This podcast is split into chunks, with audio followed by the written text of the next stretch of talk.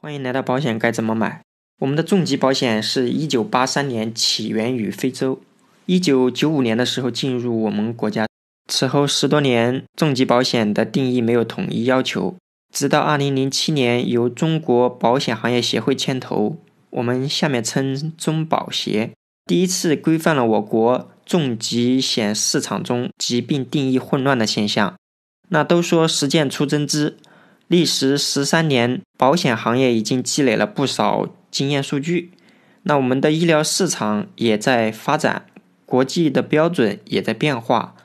中保协再次牵头，在二零二零年的三月三十一日发布了《重疾保险疾病定义规范修订版征求意见稿》，以下统称为新规范。新规范具体实施的时间还不确定，应该是最近两年内。所以，当前的新规范内容我们仅做参考。当然，大家也可以放心，新标准执行以后，我们在此之前买的所有保险均按照购买时合同约定为理赔标准。我们先说一下，如果你相信我的分析，怎么选择两种规范下的重疾保险？分为两种情况。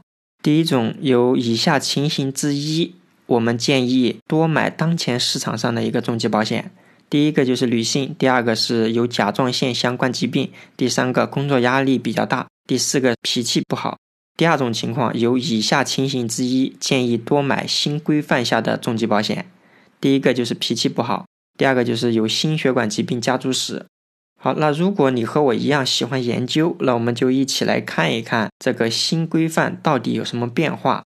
由于我们的新规范里面涉及很多条条款款的内容。如果大家想仔细分析每一个条款的内容，可以关注我的微信公众号“保险该怎么买”创始号，回复“新标准”即可查看当期内容。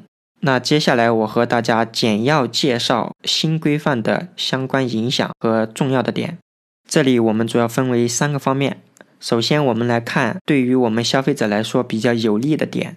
第一个，优化了四种心血管或者是器官移植相关的手术，它具体包括了冠状动脉搭桥术、心脏瓣膜手术、主动脉手术和重大器官移植或造血干细胞移植术。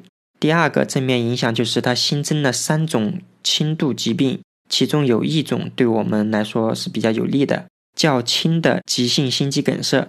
这一项要求比我们当前重疾保险中的不典型心梗的要求稍微要宽松一些。接下来我们看，对于我们消费者来说，影响并不是很大。几个项目，第一点就是新增了三种轻度疾病之二，其中有两项就是轻度恶性肿瘤和轻度的脑中风后遗症，这和我们当前保险里面的轻症项目要求几乎是相同的，所以对我们来说并没有多大影响。第二大类是微调了其他严重疾病条款要求，这里主要是规范了一些要求，就比如说它的措辞和用句，这个对于我们来说也没有多大影响。第三个新规范解决了滥竽充数的问题。关于这个滥竽充数的问题，我觉得只要我们的重疾保险里面该有的疾病有了，至于那些滥竽充数的疾病，它有或者是没有。对于我们来说又有什么呢？所以这一点对于我们消费者来说，我觉得倒是没有什么意义。还有一个中性的影响，新增了三种严重疾病：严重慢性呼吸功能障碍、严重克罗恩病、严重溃疡性结肠炎。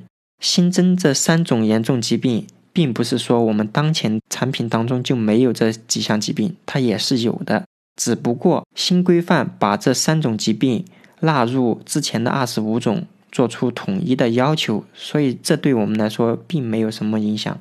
当然，新规范对于我们来说也会有一些负面的影响。接下来我们来看一下，第一个就是轻度疾病理赔有限额。刚才说了，新增了三种轻度疾病，轻度疾病也属于重大疾病的一种。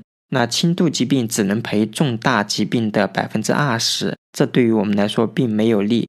就比如说，我们现在产品体系当中，不典型心肌梗塞、轻微脑中风、原位癌，它赔的比例大概在百分之二十到百分之四十五。但是新规定中限制了最高只能赔百分之二十。从理赔限额上来看，这对我们来说并没有利。还有一点就是甲状腺癌分级理赔，这个对我们来说影响非常大。如果大家仔细查看每家公司的理赔年报，可以看出甲状腺癌的理赔几率大概是所有恶性肿瘤理赔当中占到百分之四十左右。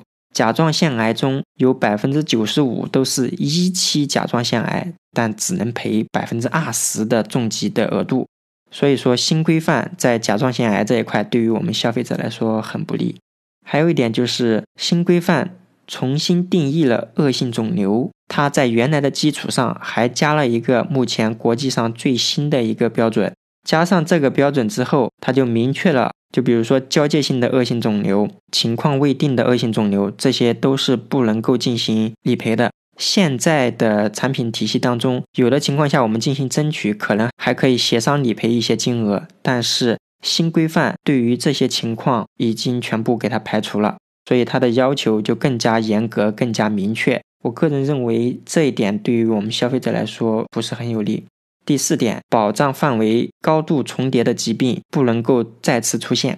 我为什么觉得这一点对我们来说是负面影响？就比如说现在我们的很多重疾产品，它是可以重疾多次理赔的，而且是不分组的。如果有保障范围高度重叠的疾病，我赔了这一种，以后有可能再出现类似问题。我再申请其他一个疾病，这样的话我还有可能再次申请到理赔。但是如果有了这项限制的话，我们就打不了这个擦边球了。OK，以上我们对于新规范要求做了一个简要的分析。本期节目到此结束。